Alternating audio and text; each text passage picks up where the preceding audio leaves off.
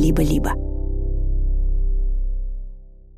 Привет, ребята! Это специальный сезон подкаста «Закат империи» о Великом княжестве Финляндском.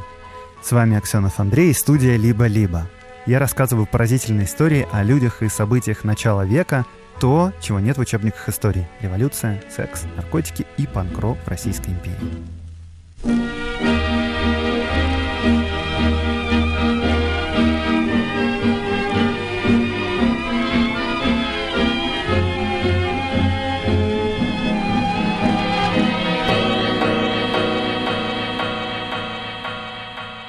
Это последний выпуск специального сезона про Великое княжество Финляндское. Подкаст «Закат империи» уходит в долгий отпуск, но, чтобы не скучать друг без друга, у меня есть множество рекомендаций для вас. Первая из них такая — лекции. Очень-очень скоро, буквально в ближайшие дни. Белград, Будва, Вильнюс.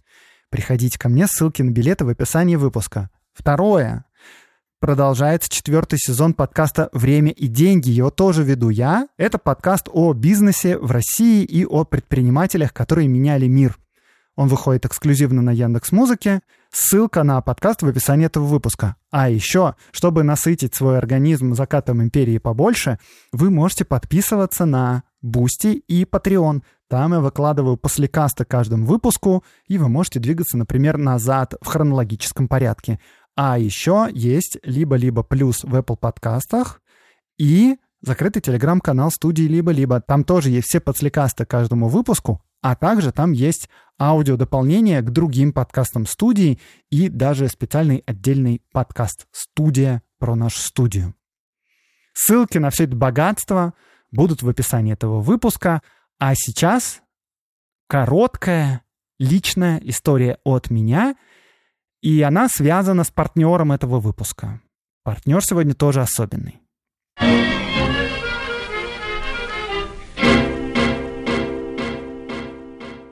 Я, когда два года назад запускал подкаст, задумал много всякого, и почти все сработало. Вот, например, фразу «Привет, ребята» у меня получилось сделать мемом. Ну, кое-что не сработало, конечно.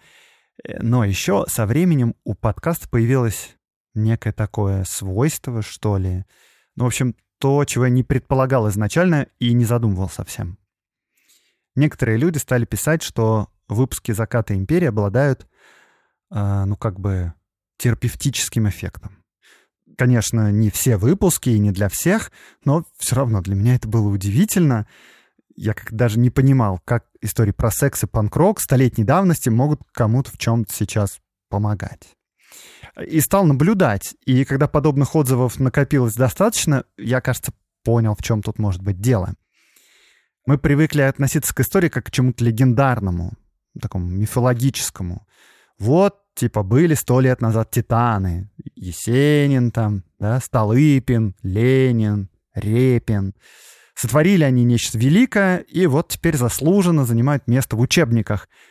Но только выясняется, что они были такие же люди, как и мы. Также влюблялись, ревновали, тупили, теряли вещи. Не знаю, если там революционер пропускает ограбление поезда, потому что пошел купить шоколадку в вокзальном буфете, это, возможно, как-то примеряет с действительностью. Наверное, можно позволить себе перепутать даты или опоздать на работу, если уж атлеты из Российской империи опоздали на две недели на Олимпиаду. Ну, это, по крайней мере, то, до чего я догадался. Возможно, ну и даже, скорее всего, это не все причины. Кстати, будет классно, если вы тоже можете мне рассказать об этом в директе или, например, в комментариях в Телеграме. Но, по крайней мере, сегодня будет как раз такой вот выпуск про великого человека, у которого были сложные отношения с женой. Точнее, даже не так. У него самого были с женой отличные отношения, только вот друзья, приятели и общественность и относились к самой жене не очень и считали, что оно дурно влияет на Илью Ефимовича Репина. Кстати, вот лично для меня, когда видишь, что в прошлом все были какие-то дураки, то понимаешь, что не то, что мы сегодня такие же лохи, как и они. Я, например, вижу, что мы, в общем-то, даже и получше предков. Мы в целом стали гуманнее. Мы стали чутче друг другу. Мы меньше принимаем насилие как должное и больше заботимся друг о друге. Я правда так вижу. Но все же, знаете, полагаться только на мой подкаст в этом смысле, ну, в смысле, в терапевтическом, не стоит. Все же мой совет такой, что для этого лучше обратиться к специалистам, и в этом как раз поможет партнер этого выпуска. Сервис подбора и видеоконсультаций с психологами ясно.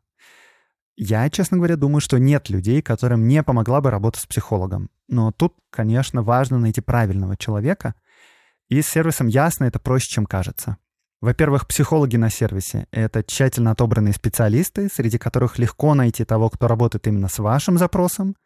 Во-вторых, сам сервис сделали психологи, учтя все тонкости терапевтичных отношений.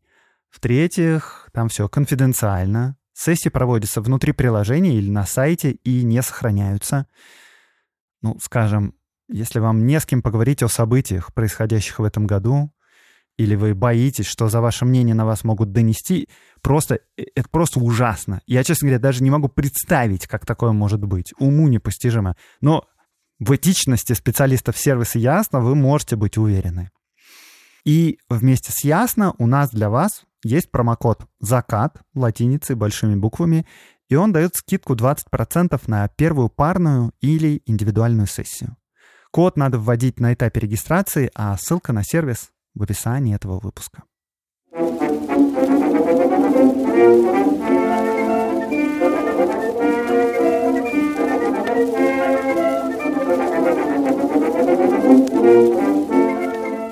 Какие чувства вызывает слово «вегетарианство»?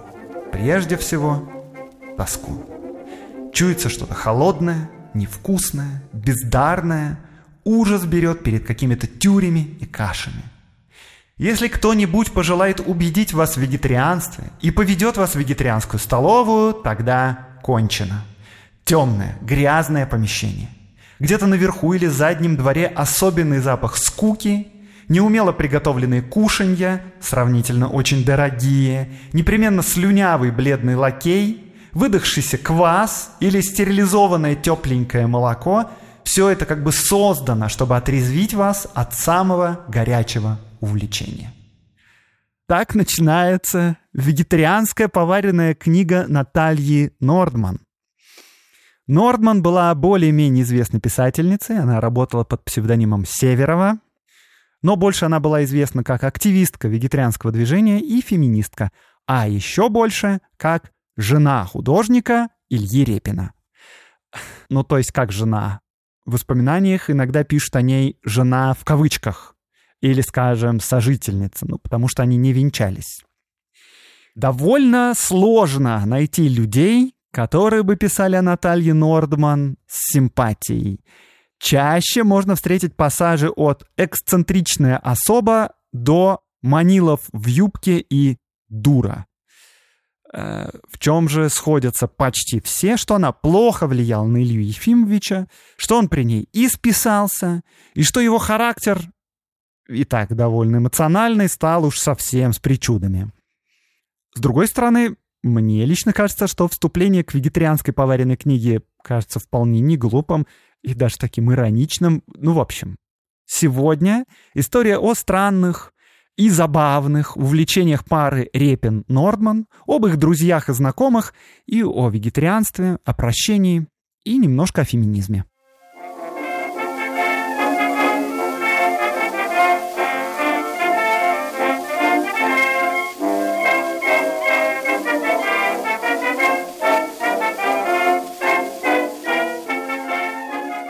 Легенда гласит, что Репин и Нордман познакомились в 90-х годах 19 века. Репину за 50 лет. Он уже не просто знаменитый художник, он живой классик. Он просто символ русской живописи. Наталье Нордман около 30. Она не замужем. Ну и считается по тем временам, конечно, старой девой. Впрочем, ее саму это мало волнует. Она успешная современная женщина – она известная писательница и феминистка. И вот, значит, согласно легенде, Репин пишет портрет своей сердечной подруги княгини Марии Тенишевой, а Мария зовет на сеанс в мастерскую свою подругу, собственно, Наталью Нордман. Ну, зовет ее, чтобы не было скучно на сеансе. Наталья читала вслух по ее просьбе стихи поэта Фофанова, такие довольно трагические, и для смеха читал их с комическим выражением. А Репин, который Фофанова любил, злился и вообще в конце концов просто прервал сеанс, холодно попрощался с Натальей, а Тенишевой спустя пару дней написал вот такую записку. «Дорогая Мария Клавдиевна, портрет ваш не закончен. Нам нужно повторить сеанс. Я буду очень рад вас видеть, но чтобы это больше никогда не переступало порога моего дома». Это, это, собственно, Наталья Нордман. Ну, и я говорил, что это легенда. В реальности все примерно так и было, но только это была не первая встреча Репина и Нордман. Они, на самом деле, к этому моменту были знакомы уже несколько лет. И несмотря на издевательство над поэтом Фофановым, они продолжали общаться. Ну и до этого они общались, собственно говоря. Они, в общем-то, довольно близко были знакомы. Скорее всего, именно поэтому Нордман позволил себе прикалываться в мастерской великого художника. Но вот отношения их начались, кажется, в 1900 году, когда они поехали вместе во Францию на всемирную выставку. Ну, то есть это, считайте, на Экспо. И по возвращении они уже больше не расстаются. И вместе же они подыскали дом недалеко от Петербурга, но в Финляндии, в местечке Куоккола. И вот почему в Финляндии, потому что сама Наталья Нордман родилась в Хельсинки. Она из обрусевшего шведского рода. Отец ее был фин, адмирал русского флота, а мать русская дворянка. Э, сейчас Куокола находится в Ленинградской уже области и называется Репина. Ну, именно потому, что последние 30 лет своей жизни Репин провел тут. Так что, в общем-то говоря, если бы Репин не решил жить с Нордман вместе, то этот поселок назывался бы сейчас по-другому. Кокола тогда это очень популярное дачное место отдыха. И даже с таким богемным флером сюда приезжают художники, поэты, артисты и революционеры всякие. Ну, у меня даже есть специальный выпуск отдельной про дачи, и там почти все время я рассказываю именно про Куокколу. Репин вместе с Нордман перестроили купленный дом и сделали там для Ильи Ефимовича мастерскую. Причем ее застеклили кругом, э, чтобы было как можно больше света. И это помещение называли «фонарь» а саму усадьбу стали называть Пенаты. Обычно в Коколе жили только летом, ну, это был дачный поселок, но вот Репин с женой жили там круглый год. Корней Чуковский, который был частым гостем в их доме, замечал, что здесь всюду чувствовался напыщенный и деспотический вкус жены Репина. Ну, я же говорил, сложно встретить людей, которые одобрили бы выбор Ильи Ефимовича.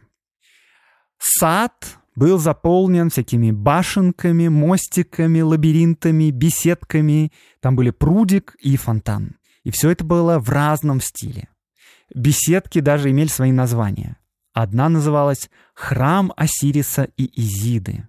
Она была в таком египетском стиле. Ну, точнее, в таком стиле, который предполагалось, что походил на египетский. Вторая называлась «Башня Шахерезады», она была вся изукрашена. Еще там были беседки Рембрандт и будка Италии. В своем дневнике Корней Чуковский просто не жалеет яда для описания причуд Нордман. На зеркале, которое разбилось, она заставила Репина нарисовать канареек, чтобы скрыть трещину. Репин и канарейки – это просто символ ее влияния на Репина – Собачья будка, и та разрисована Репиным сентиментально. Когда я сказал об этом Андрееву, он сказал, это что? Вы бы посмотрели, какие у них клозеты. Ну, Андреев — это, конечно, Леонид Андреев, писатель, который тоже тут живет неподалеку. Ладно, э, давайте я вам сейчас сделаю маленькую экскурсию по пенатам, потому что действительно жизнь в доме у Нордман Репина была устроена очень необычно.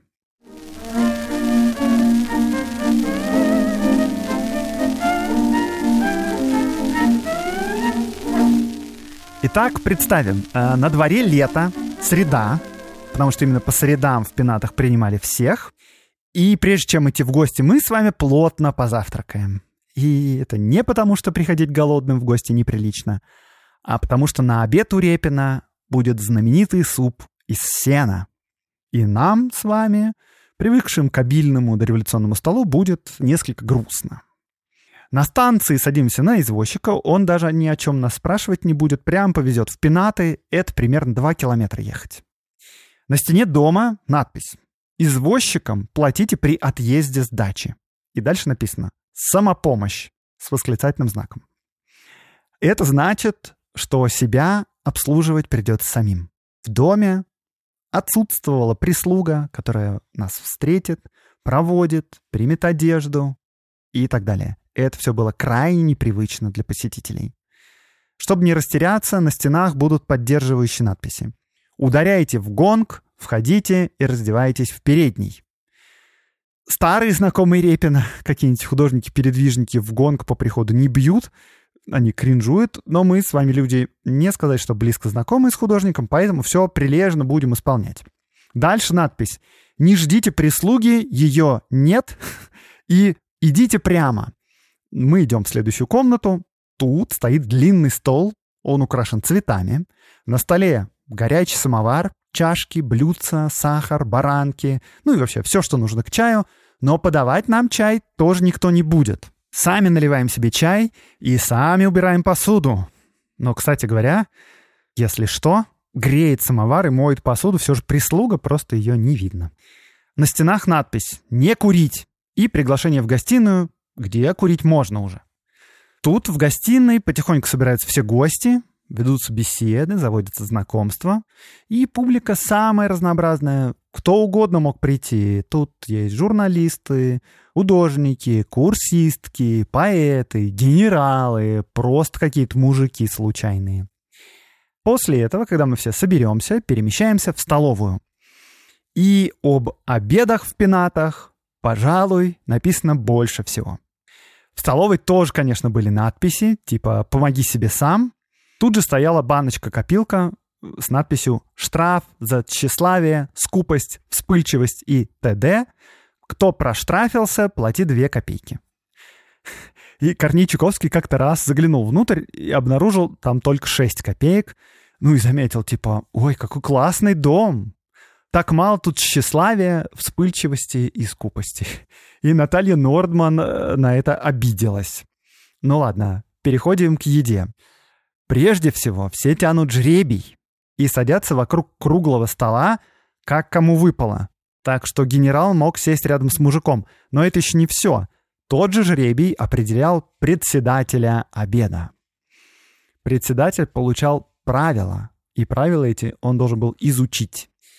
Э, какие обязанности у председателя? Он смотрит за порядком, он раздает штрафы, а еще он разливает знаменитый сенной суп Нордман. Ну да, потому что прислуги не полагалось. И суп тоже, конечно, варила не Нордман сама, но суп варили по ее рецепту. Вот воспоминания Сергея Каблукова, педагога, который как-то раз оказался председателем. Посадили меня во главе стола и заставили разливать борщ в чашки. Слава богу еще, что было обедающих всего трое. Никогда не приходилось мне наливать суп. Я с трепетом принялся за это новое дело. Вышло, однако, удовлетворительно. За обедом говорили о Рознове, Мережковском, христианстве, а Илья Ефимович рассказал о неинтеллигентности высочайших особ. Но это все даже не самое удивительное. Самое удивительное вот что. Середина круглого стола могла вращаться и была оборудована специальными ручками. И на вот этой вот середине стояли как раз все блюда. И таким образом, если вы что-то хотите себе положить, то можете подкрутить к себе то, что вам интересно. Как вы помните, прислуги нет. И иногда случались казусы, когда два человека одновременно пытались крутить стол в разные стороны, но обычно все было окей. А если кто-то кому-нибудь помогал, ну, скажем, передавал салат или подливал вино, то председатель должен был его штрафовать за нарушение принципа самопомощи. И виновный, что он должен был сделать, он должен был произнести речь, желательно какую-нибудь поучительную. А, так, что у нас вообще на столе? На столе овощной или грибной суп, причем в его составе было реальное сено. Вот вам рецепт из книги Натальи Нортман. Сено после покупки предварительно сушится в духовке. Далее на одну тарелку бульона берем чуть меньше 10 грамм сена, кладем в холодную воду, Два стакана холодной воды надо. Доводим до кипения и кипятим 10 минут. Процеживаем, и это у нас получается бульон. На бульоне уже варится борщ, щи, рассольник или грибной суп. Э, например, грибной суп варится так. Берем 5 грамм сушеных грибов на тарелку, лук, соль, поджаренные коренья и все это варим. Суп готов. Помимо супа на круглом столе отварной картофель, рисовые котлеты, огурцы, капуста, фрукты, виноградное вино. И вот что думал насчет стола Владимир Маяковский, который проводил лето в Коколе без денег и потому каждый день обедал у разных знакомых. Установил семь обедающих знакомств. В воскресенье ем Чуковского, в понедельник Евреинова и так далее. В четверг было хуже. Ем репинские травки. Для футуриста ростом в сажень это не дело. Маяковский тут путает день недели, потому что собрания в Пенатов проходили все-таки по средам. Но вообще очень многие приезжали к Репину именно для того, чтобы попробовать знаменитые сенные супы. Э, для тех, кто не может жить без курения, в обеденном зале в печку была вделана граммофонная труба, и туда можно было выпускать дым от сигареты. После обеда хозяйка дома всем приветливо говорит. «Надеюсь, что вы достаточно голодны». Дальше литераторы или поэты могли читать свои произведения, велись беседы, иногда устраивались концерты или музыка. На прощание Наталья Нордман даст нам с собой штук 20 пряников и скажет, что это для всей нашей семьи и для сестриц. И когда мы выйдем из дома, вы меня смущенно спросите, что за сестрицы-то такие? Ну и я вам объясню, что хозяйка под этим словом имела в виду вашу прислугу у вас дома. Ой, ну хотя, знаете, я вообще-то увлекся немножко, потому что нам с вами пряников не достанется. Нордман давала их только близким знакомым. Так что мы с вами остались без пряников.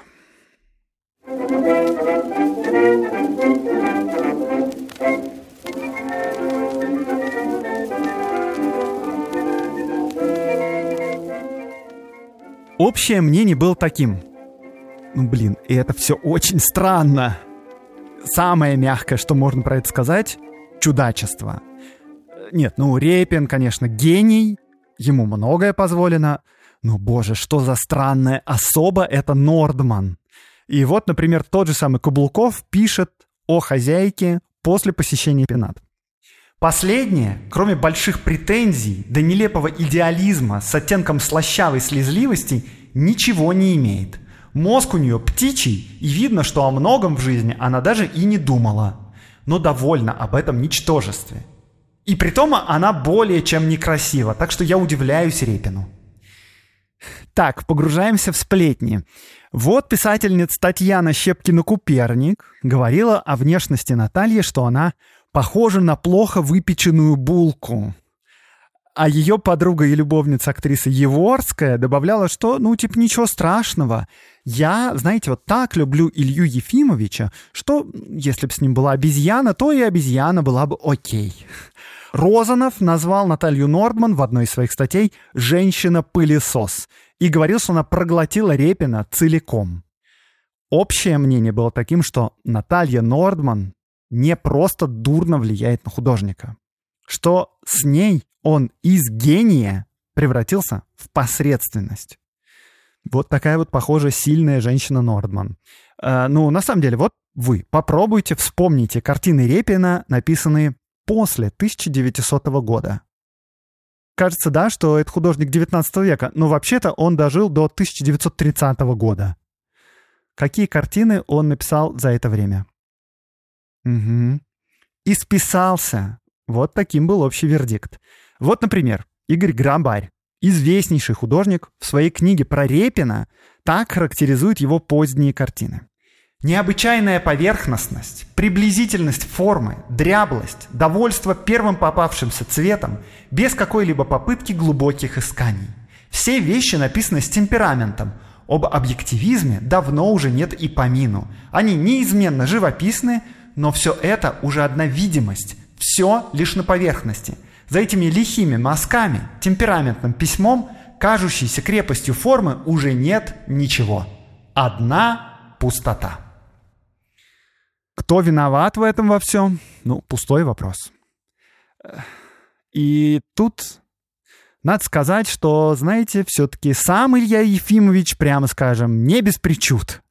Илья Ефимович Репин был человек увлеченный и увлекающийся. Во-первых, он был страшный трудоголик. Без красок и бумаги он просто себя не мыслил. Он работал круглые сутки, доводил себя просто до истощения. То есть буквально он иногда падал в обморок в мастерской.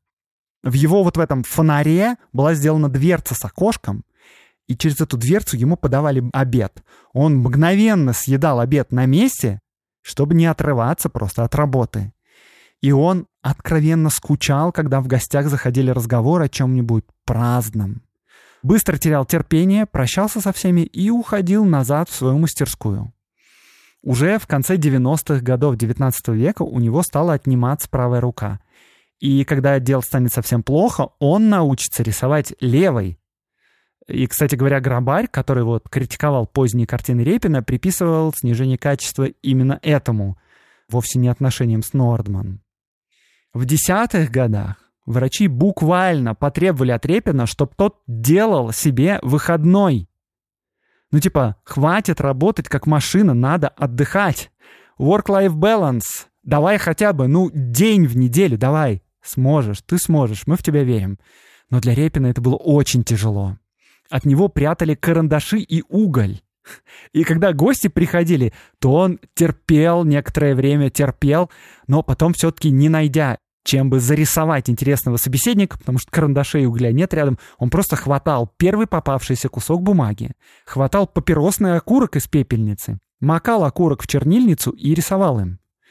И рисунков Репина, сделанных окурком, великое множество. Вы просто можете вбить в поисковик «Репин рисунок окурком».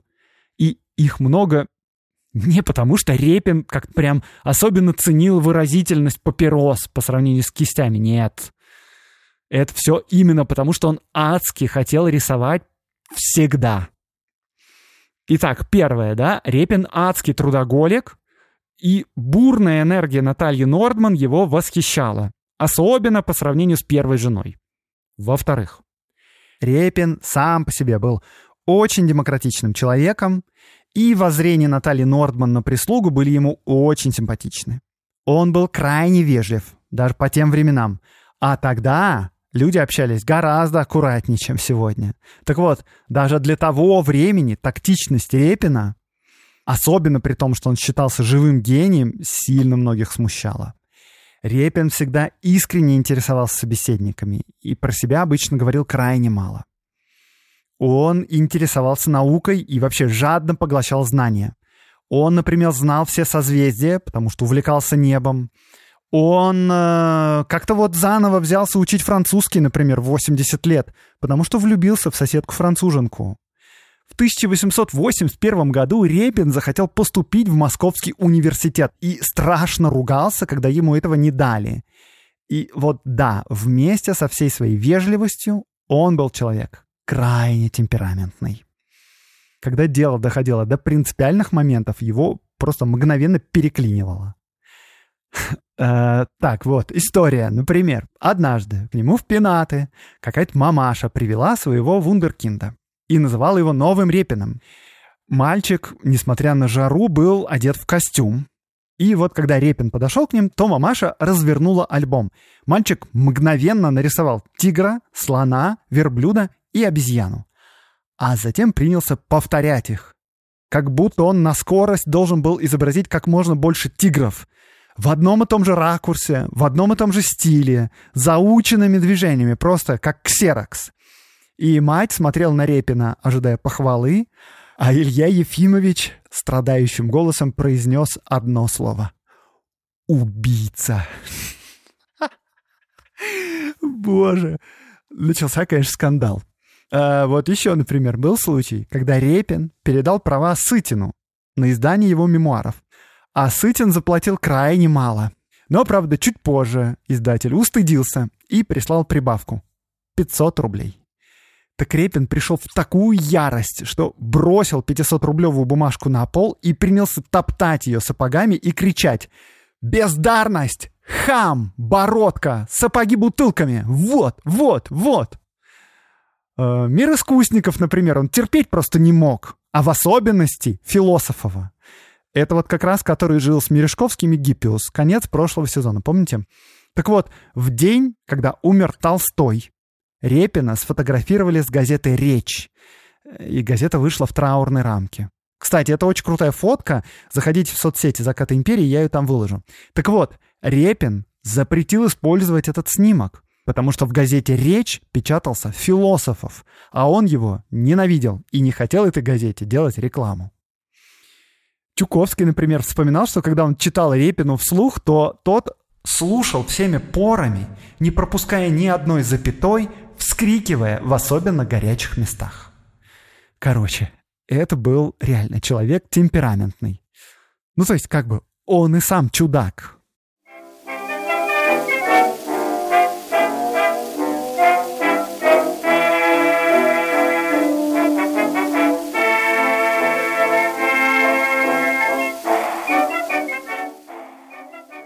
Но вот все, что я сейчас рассказал, касалось общения с другими. В бытовом плане Репин тоже не сказать, чтобы соответствовал нормам, и это было все еще до Натальи Нордман. Еще в конце 70-х, задолго до знакомства с ней, он, например, начал спать на холоде и детей приучал к тому же. И для них, для детей, то есть, сшили специальные спальные мешки из заячьего меха – вот, например, дочь его Вера вспоминала. В холодной комнате спали и папа, и мама. И на утро, если было холодно, у папы замерзали усы, а снежок сыпался в окно прямо на лицо.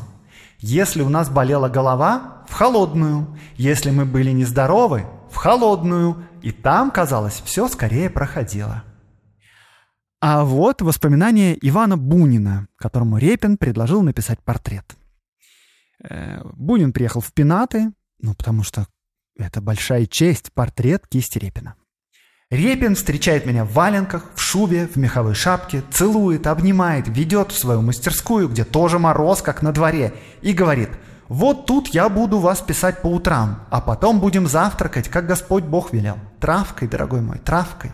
Вы увидите, как это очищает и тело, и душу, и даже проклятый табак скоро бросите». Я стал низко кланяться, горячо благодарить, забормотал, что завтра же приеду, но что сейчас должен немедля спешить назад, на вокзал, страшно срочные дела в Петербурге. И сейчас же вновь расцеловался с хозяином и пустился со всех ног на вокзал, а там кинулся к буфету, к водке, жадно закурил, вскочил в вагон, а из Петербурга на другой день послал телеграмму. «Дорогой Илья Ефимович, я, мол, полном отчаянии, срочно вызван в Москву, уезжаю нынче же с первым поездом». Не к чести Ивана Алексеевича Бунина я тут готов сказать, что хихоньки и хахоньки над травками Нордман и над холодной комнатой Репина были к тому времени таким привычным способом самоутверждения. Общественное одобрение таким вот рассказом обеспечено. Все будут тебя хлопать по плечу и говорить «Ха-ха, какой ты молодец, Бунин!» Желтые газеты, например, особенно когда им не хватало контента, с удовольствием песочили Кости Нордман и Репину, а публика с удовольствием всегда читала сплетни о великом человеке. И, как вы понимаете, странности Нордман и Репина давали много пищи журналистам. Особенно люди любили сплетни о том, как Репин, уехав в Петербург, жадно впивался зубами в сочные бифштексы, хотя на самом деле он был убежденным вегетарианцем, сам по себе.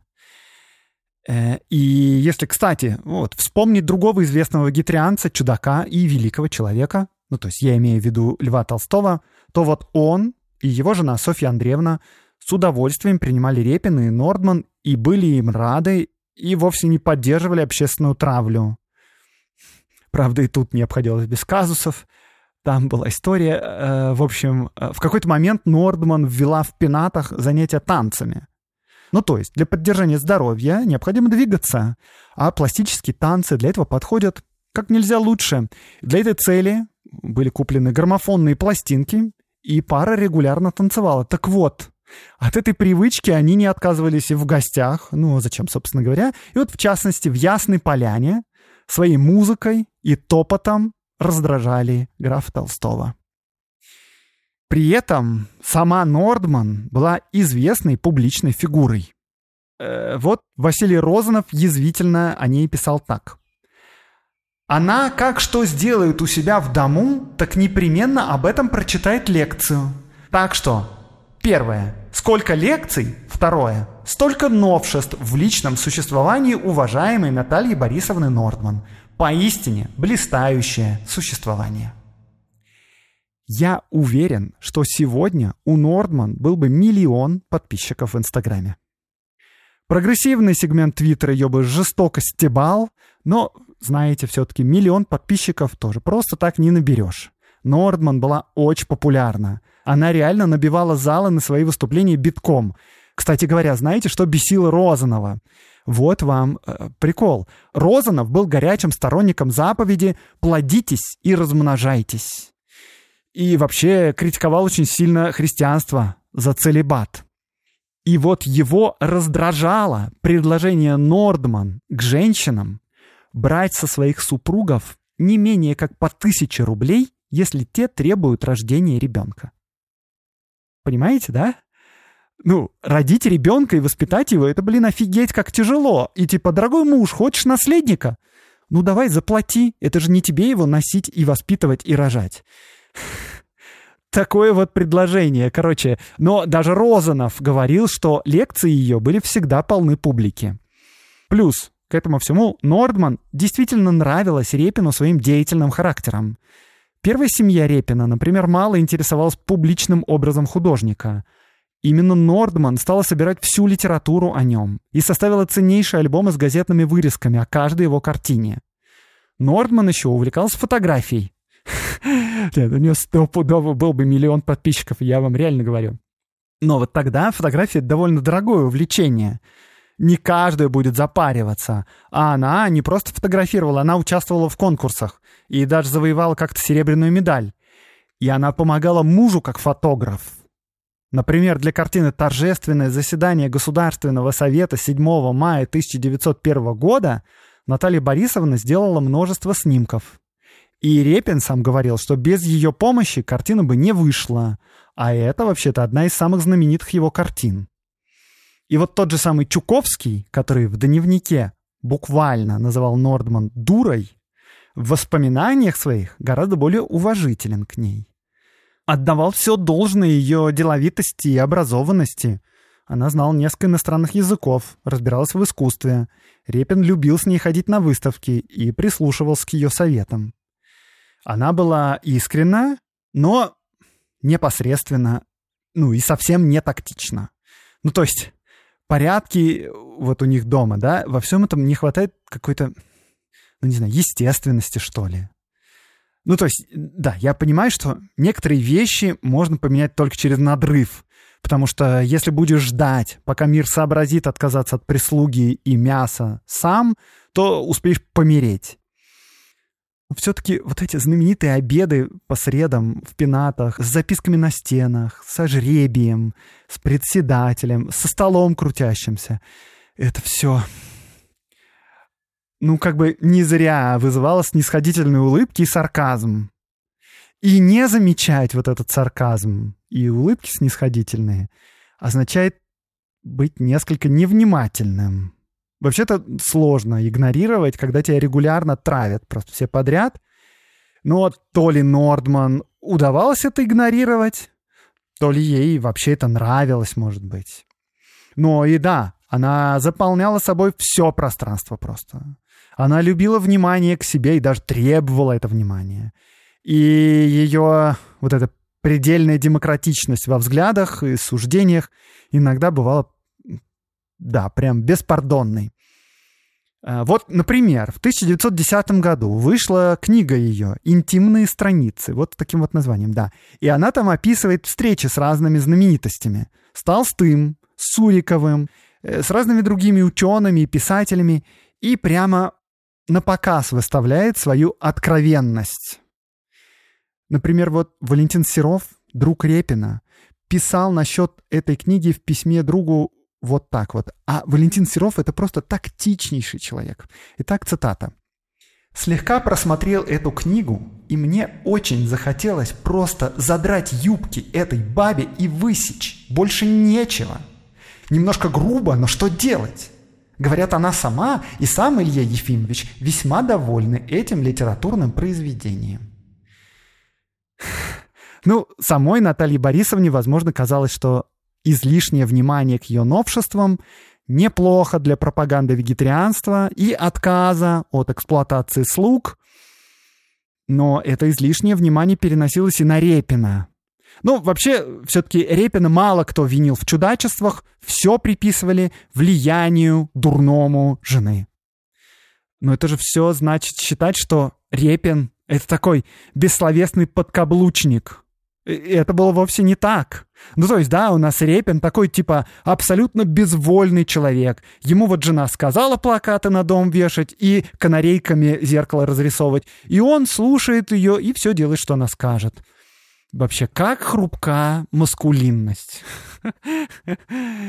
Вообще-то говоря, как вы помните, сам он, когда дело касалось принципиальных моментов, легко возбуждался, выходил из себя, топтал 500-рублевые бумажки, рвал картины.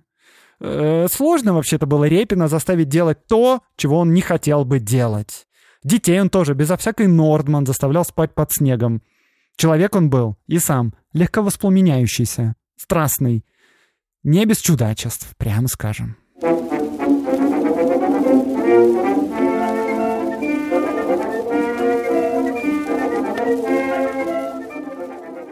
Принципиальность и упертость, даже я бы сказал, Нордман в итоге, к сожалению, привели к плохим последствиям.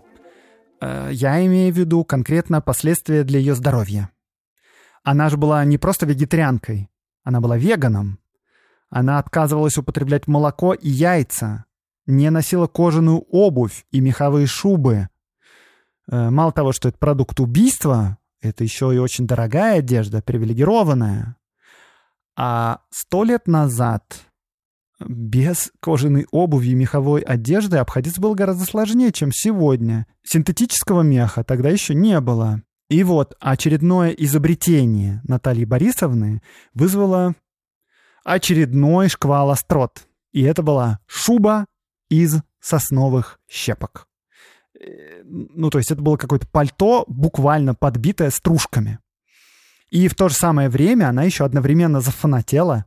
Я прям специально использую это слово, потому что сама Наталья Борисовна называла свои новые увлечения, цитата, «восторгами души». В общем, она увлеклась хождением по снегу босиком. И вот, в 1914 году она заболела и принялась лечиться хождением по снегу без обуви. Но это не помогло. И ночевки в холодной комнате тоже не помогли.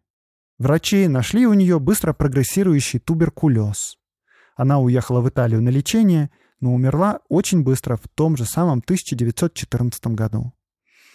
Репин приехал к своей подруге на похороны и опубликовал прощальную статью о ней сестрица Наталья Борисовна.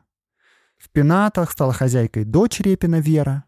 Порядки в доме пришли в более благоразумное русло, и все стали отмечать, что Илья Ефимович даже и не вспоминает женщину, с которой прожил 14 лет.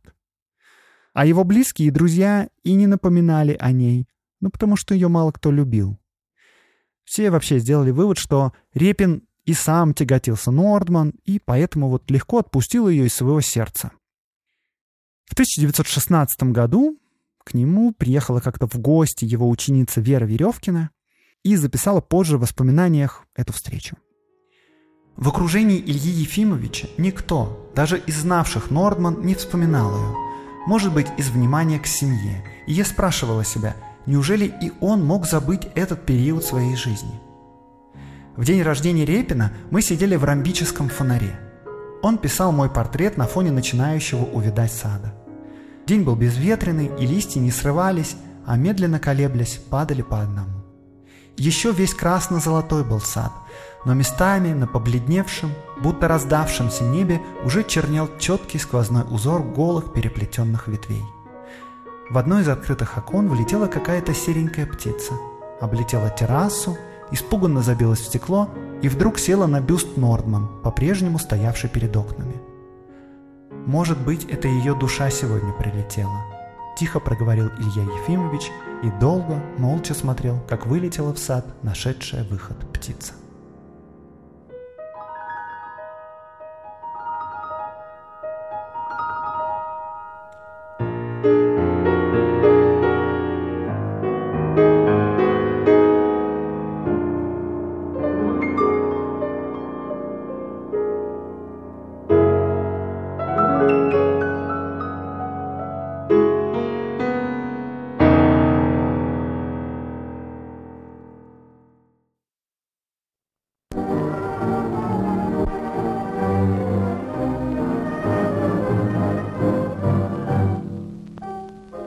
Вами был Аксенов Андрей, подкаст «Закат империи», студия «Либо-либо».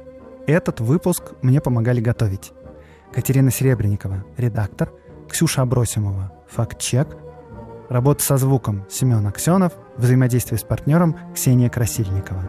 Подписывайтесь на Boosty, Patreon, закрытый телеграм-канал и «Либо-либо плюс» в Apple подкастах.